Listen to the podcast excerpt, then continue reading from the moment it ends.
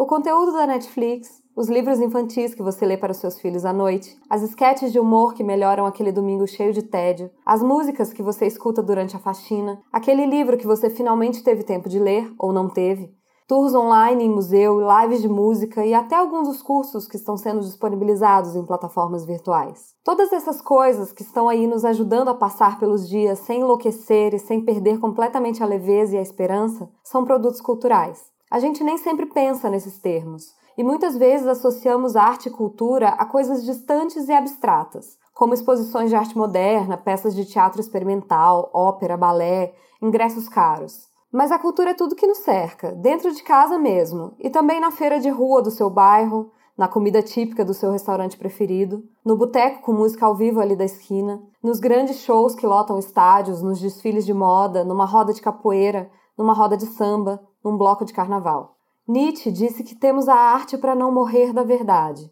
E nos últimos tempos, isso tem sido mais verdadeiro do que nunca.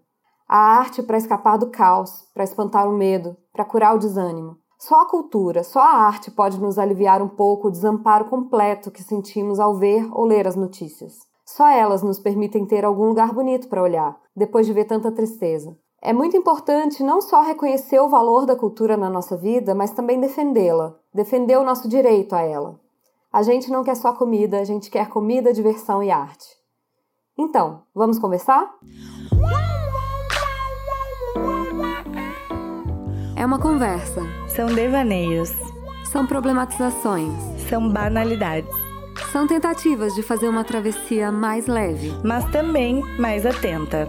Eu sou a Flor Reis. E eu sou a Thay Pascoal. E, e esse é um convite para ser adulto.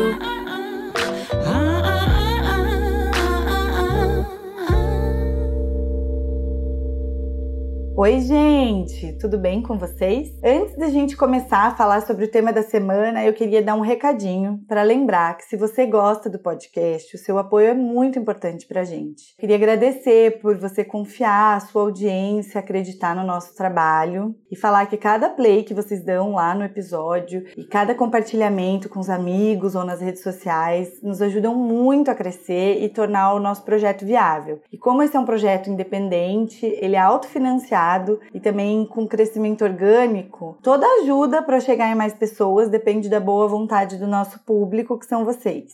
Então, se você gosta do nosso projeto, compartilha com quem está precisando ou querendo abrir esses diálogos. Eu aproveito mais uma vez para agradecer o nosso produtor, Paulo Pereira, famoso arroba Academia Disco Voador, e também para agradecer a nossa Júlia Reis, que é irmã da Flor e minha irmãzinha de coração, que ela está colaborando com os designs de capa dos nossos episódios.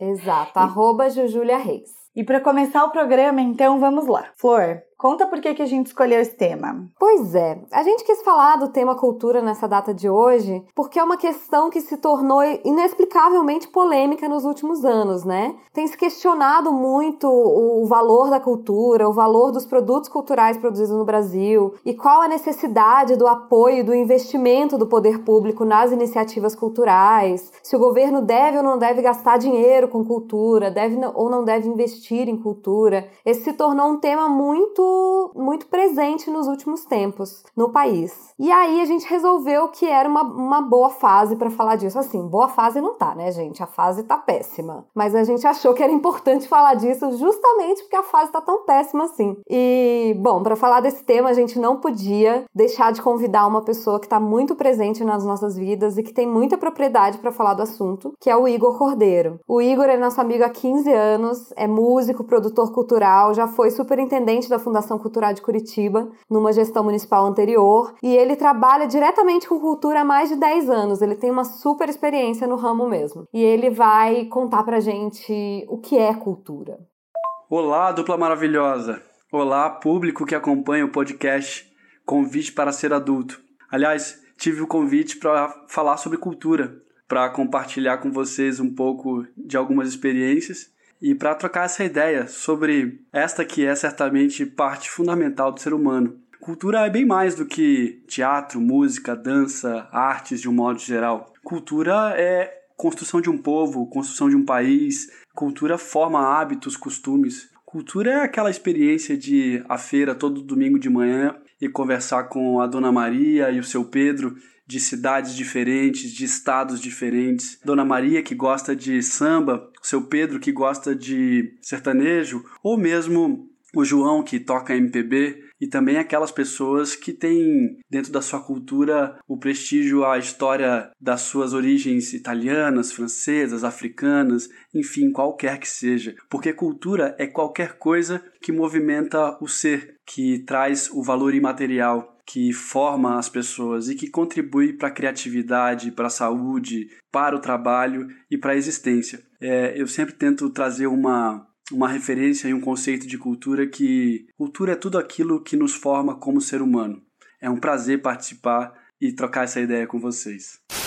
Ai, primeiro, obrigada, Igor, por aceitar esse convite para participar com a gente. Eu gosto muito disso, que o Igor fala que a cultura é tudo aquilo que move o ser, é o que nos forma como humanos. Eu acho que às vezes por uma questão de semântica ou talvez por questões políticas, eu não sei, é, a gente deixa a cultura como algo que é só para uma certa parte da população, né? Deixar restrito para uma parte da população, quando na verdade a nossa civilização foi construída baseada na cultura, em expressões culturais. Quando a gente pensa é, no Egito, por exemplo, a gente tem imagens muito claras sobre isso. E isso tudo é formação cultural, né? Sim, exatamente. Eu acho que é muito importante a gente começar esse episódio esclarecendo isso, né? O quanto tudo é cultura. A cultura perpassa por tudo, assim. Bom, o Brasil é um país que tem diversas culturas dentro da mesma, né? A gente tem, enfim, em cada estado um sotaque, em cada estado uma culinária, é um tipo de música, em cada região uma musicalidade diferente. Eu percebo o seguinte, a gente tem um acesso muito mais fácil à informação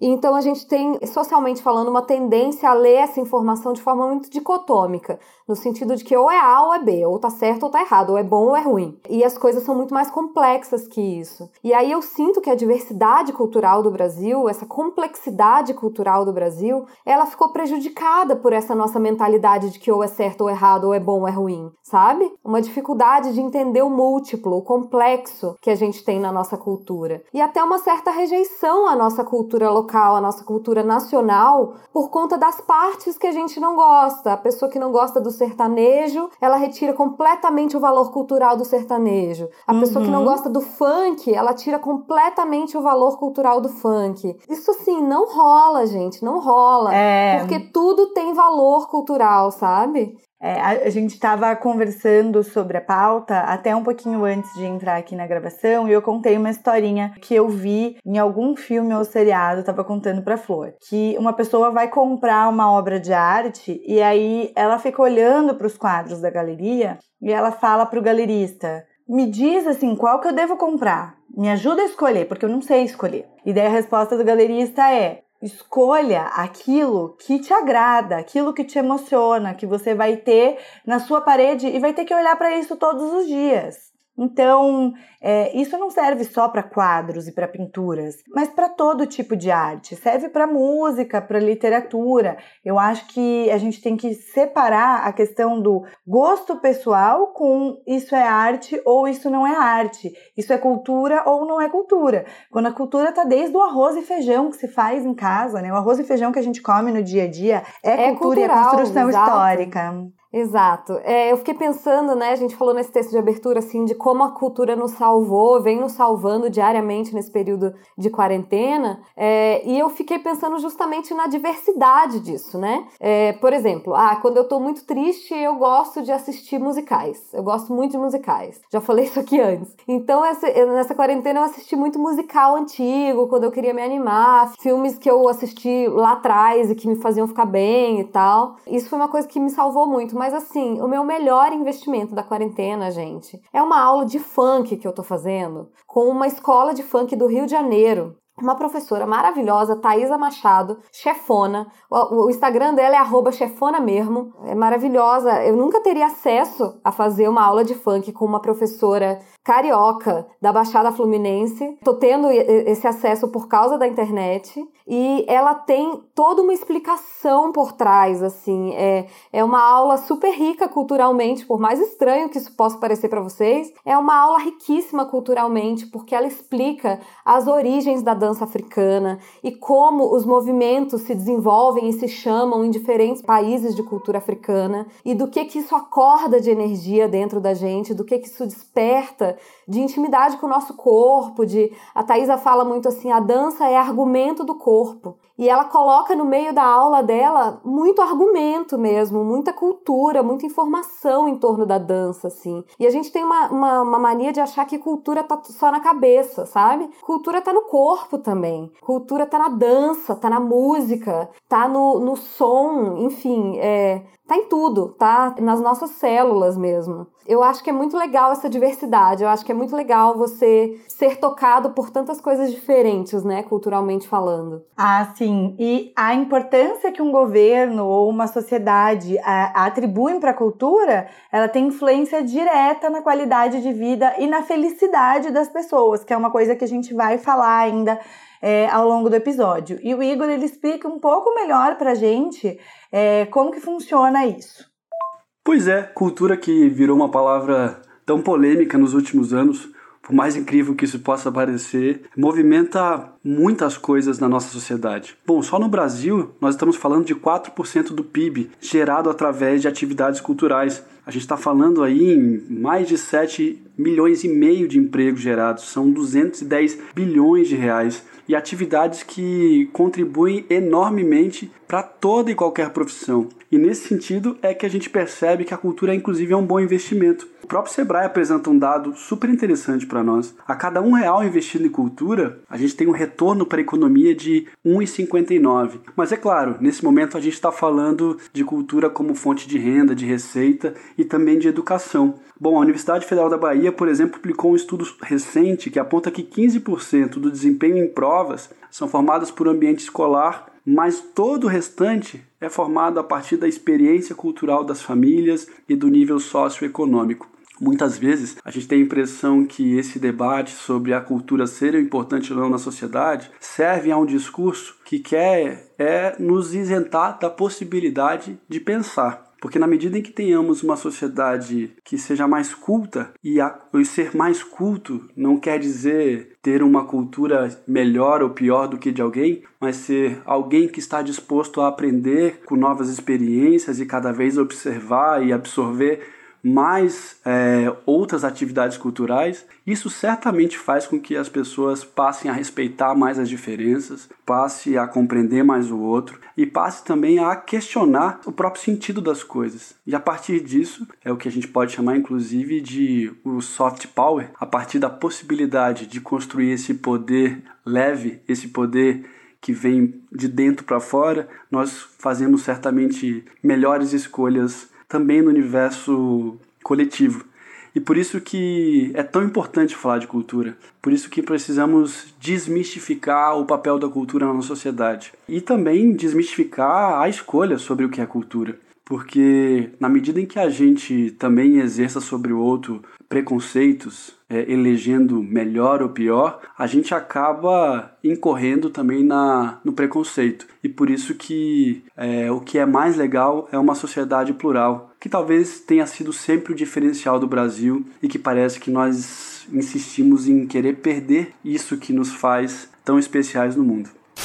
Nossa, muitas coisas interessantes nesse áudio do Igor, né? Eu acho muito, muito importante a gente é, estar atento ao fato de que o valor da cultura não é só imaterial, ele é monetário também. A gente está falando de economia, a gente está falando de geração de renda e geração de empregos. Mas o que mais me chama a atenção nesse áudio dele foi o que ele disse sobre a palavra culto. E o quanto essa palavra, culto, nos remete a uma pessoa num pedestal, né? Uma pessoa que a gente trata com uma deferência, até com um certo constrangimento. Assim. Não, lá em Minas é assim: nossa, fulano é tão culto, menina, você precisa de ver. A, a única forma que eu consigo pensar na utilização da palavra culto, em razão da minha, das minhas raízes mineiras, é como uma pessoa lá em cima de um pedestal, assim, nossa, ele sabe tanta coisa, dá até uma vergonha de falar perto dele. E eu fiquei pensando nisso e eu acho que a gente tem que tirar a palavra culto desse lugar, sabe? Porque ser uma pessoa com muita, ser uma pessoa culta, ser uma pessoa com muita cultura, significa ser uma pessoa que absorve formas múltiplas e diversas de manifestação cultural, né? É aquela pessoa que sabe apreciar coisas variadas, que se permite permear pelo que chega nela, sem passar tudo por um filtro mental de será que isso aqui é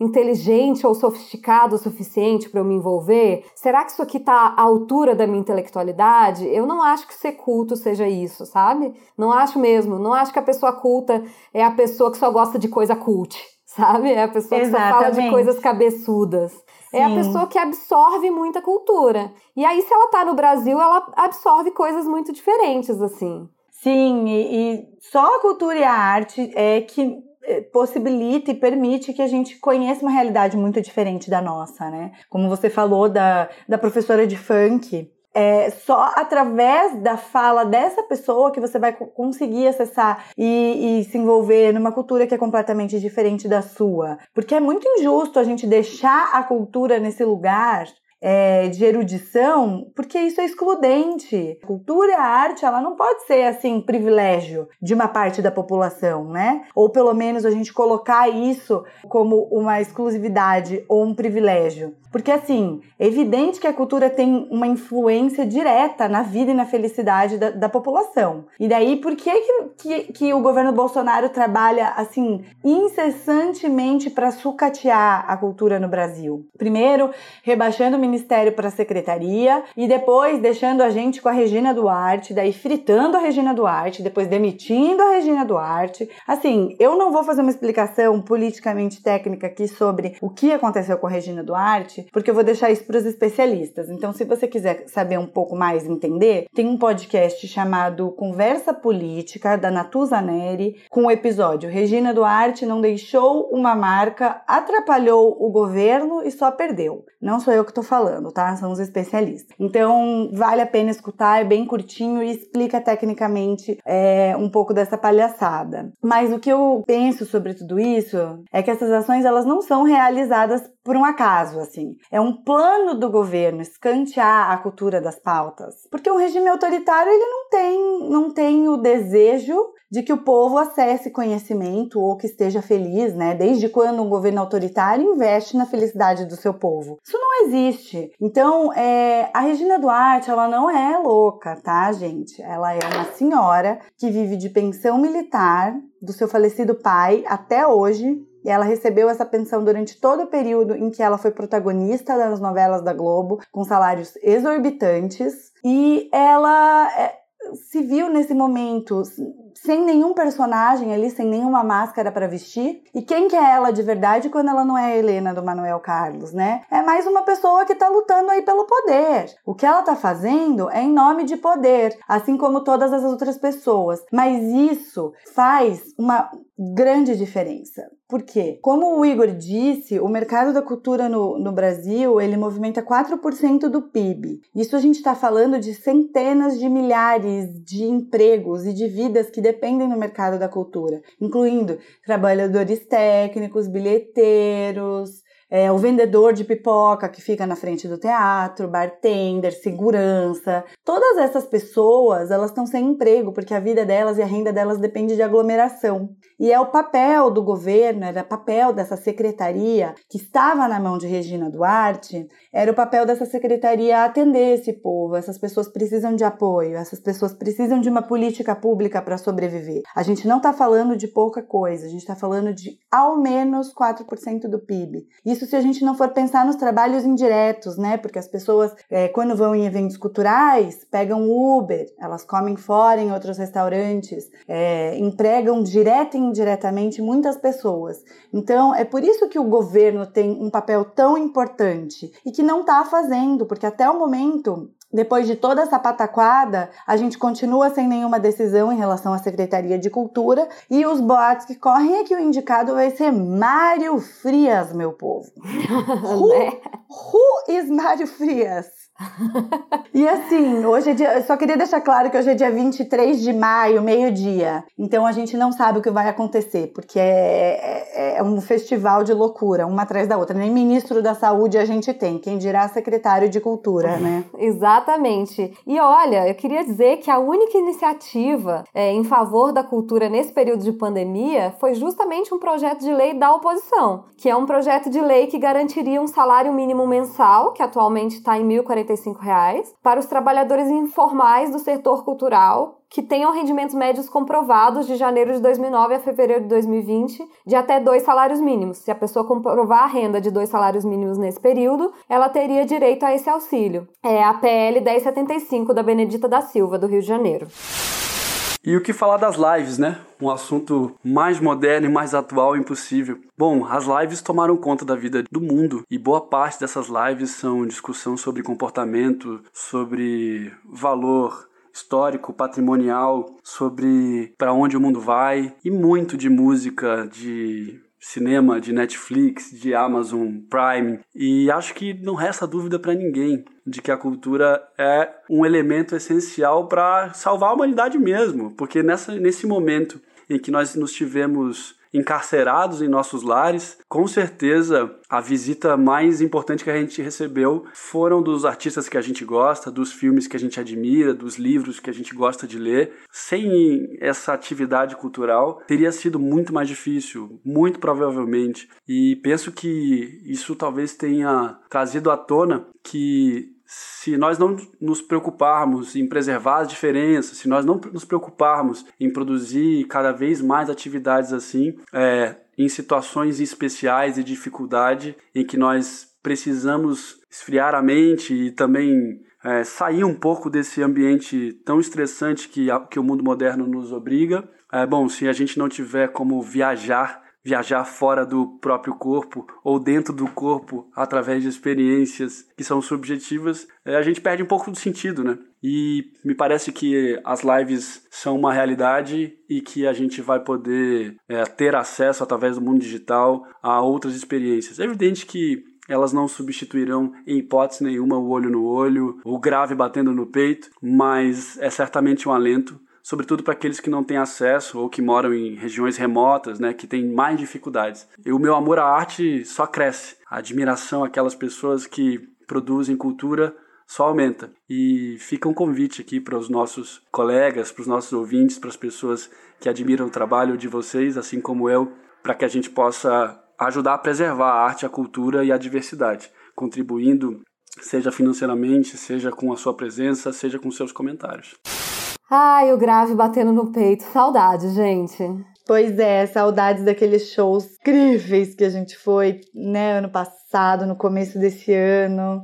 Sim. Nossa, o show dá uma sensação de cura, né? Total. Mas é isso, nessa fase de isolamento social, a nossa forma de consumir cultura mudou dramaticamente, né? Com a impossibilidade de sair de casa e de aglomerar-se. É, a Netflix, nesse período, ganhou quase 16 milhões de assinantes e a busca por conteúdo ao vivo na internet é, cresceu 4.900% durante a quarentena, a quantidade de lives que as pessoas buscam. E eu fiquei pensando numa live que foi comentadíssima desses tempos, que tá assim, super em alta, que foi a live da Anitta com a Gabriela Prioli, falando sobre política, é, que tá no YouTube, inclusive com o nome Beabá da Política com a Anitta. Eu vi circulando num grupo de WhatsApp um vídeo com trechos, um vídeo de cortes, assim, da, da live delas, e eram só trechos trechos em que a Anitta demonstrava desconhecer sei lá, as estruturas dos três poderes, por exemplo, e quem que seriam os representantes de cada poder, sabe? Quem é que tá no judiciário, quem é que tá no executivo, quem é que tá no legislativo. E circulou esse vídeo e as pessoas falavam assim, gente, mas é uma vergonha essa mulher.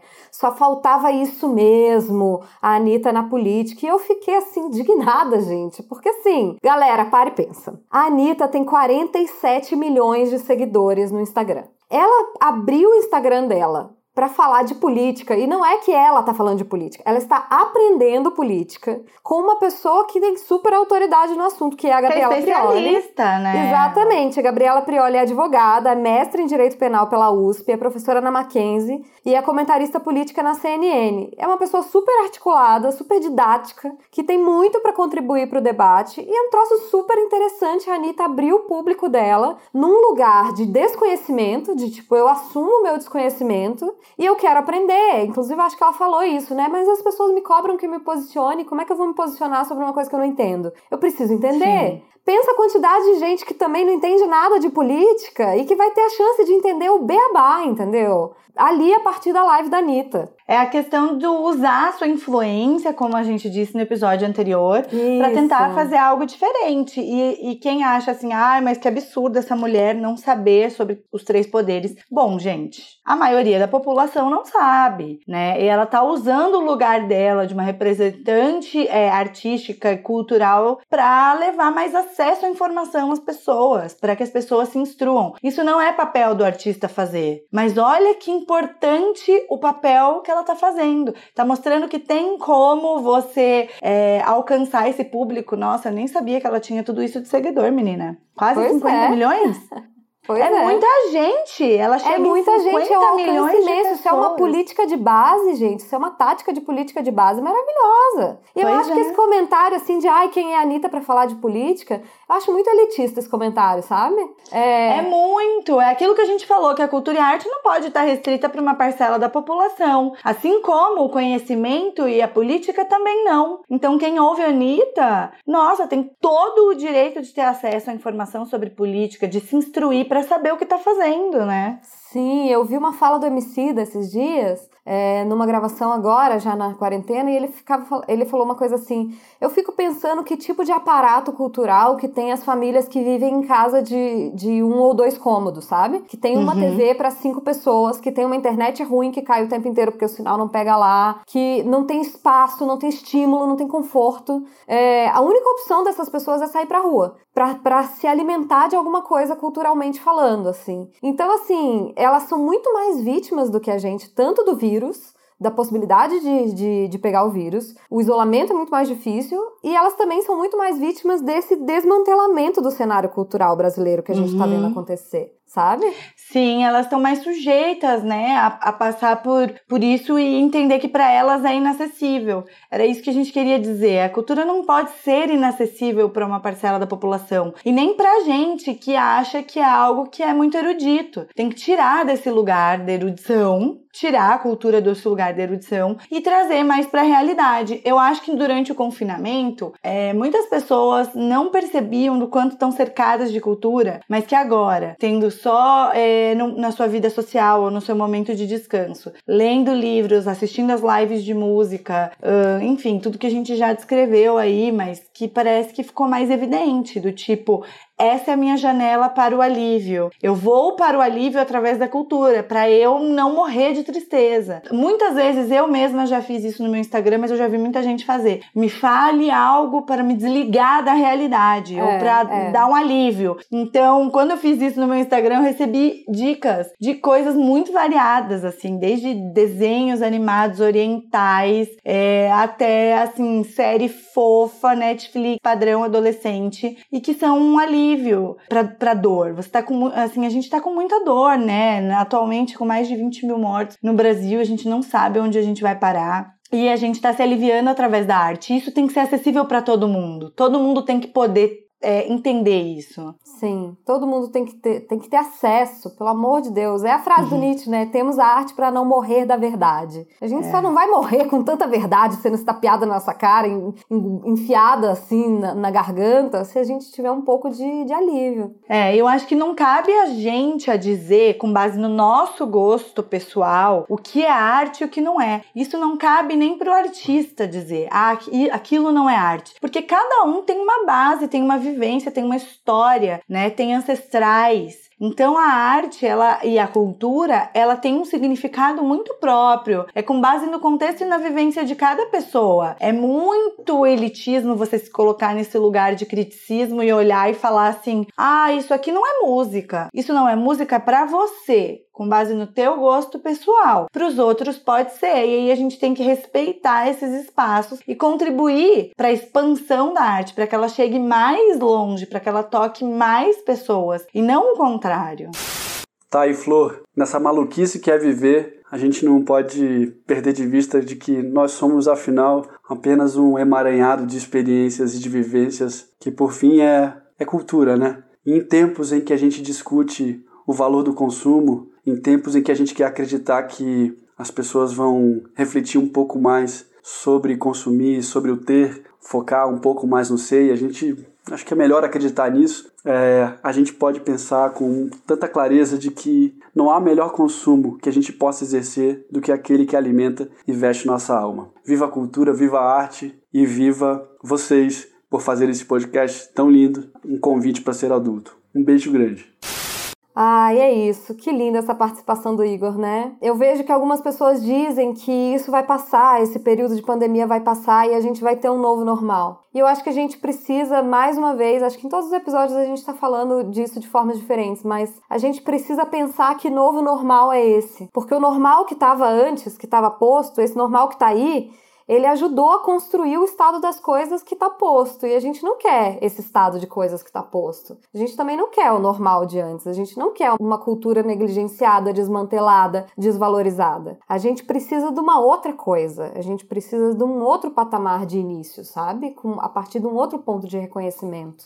Sim, e ouvindo tudo isso, né, a gente entendeu que a função da cultura mesmo é constituir um povo, é tornar a civilização verdadeiramente um povo humano, conectado. E dá para entender agora o que, que o governo Bolsonaro está fazendo para sucatear a cultura? É pelo mesmo motivo que ele entra na televisão toda vez para causar um pânico, por isso que demoniza os artistas, é para causar o caos mesmo, generalizado e deixar a população em desespero, porque assim a gente fica sem energia e sem felicidade, né? É um objetivo de nos entristecer. Uma pessoa me apresentou uma citação de um filósofo francês chamado Gilles Deleuze, que diz o seguinte: O poder requer corpos tristes. O poder necessita da tristeza porque consegue dominá-la. A alegria, portanto, é resistência, porque ela não se rende. A alegria, como potência de vida, nos leva a lugares onde a tristeza nunca levaria. Então, eu, eu queria trazer essa reflexão para a gente entender que quanto mais triste a gente ficar, quanto mais caótico a nossa sociedade estiver, mais poder a gente está delegando para as pessoas que querem é, realmente ter um poder de dominação em cima da população. E a forma que a gente tem para resistir a isso é se alimentando de arte e de cultura. E é só assim que a gente vai se sentir mais potente para lutar por um futuro mais digno e um presente mais justo e menos cruel. É isso, gente.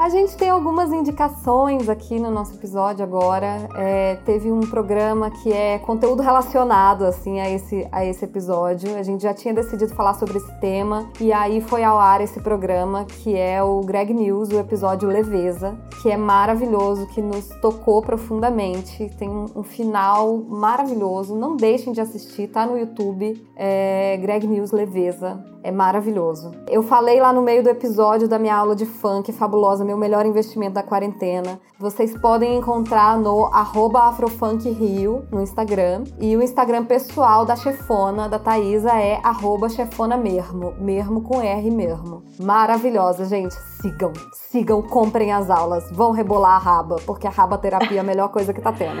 É assim a gente fica menos triste. Eliminem a tristeza na raba terapia, melhor coisa. Ai, quando a Flor falou sobre essa indicação maravilhosa dela, eu me senti assim até pressionada para ter uma indicação à altura, porque é, se a gente for pensar em diversidade, é isso, né? E daí eu pensei em uma das últimas coisas que eu li, que foi um ensaio, é um texto bem curtinho para se ler em 20 minutos no máximo, que se chama O Amanhã Não Está à Venda, do Ailton Krenak que é um líder indígena, ambientalista. Ele tem livros publicados e esse ensaio estava gratuito na Amazon para baixar é, na versão e-book e que ele está falando assim sobre o como a gente precisa se humanizar para enfrentar esse momento, né? E se a gente for falar em cultura e humanização, a gente tem que pensar na diversidade de vozes, né? E ler um líder indígena é interessante por isso. Então é isso, gente. Nos encontrem no Instagram, o meu arroba é Thay no Twitter, Pascoal Tayane. A minha arroba é Flor Reis, tanto no Instagram quanto no Twitter. E a gente também tá no e-mail convite para ser adulto, gmail.com. Um beijo, gente. Até o próximo programa.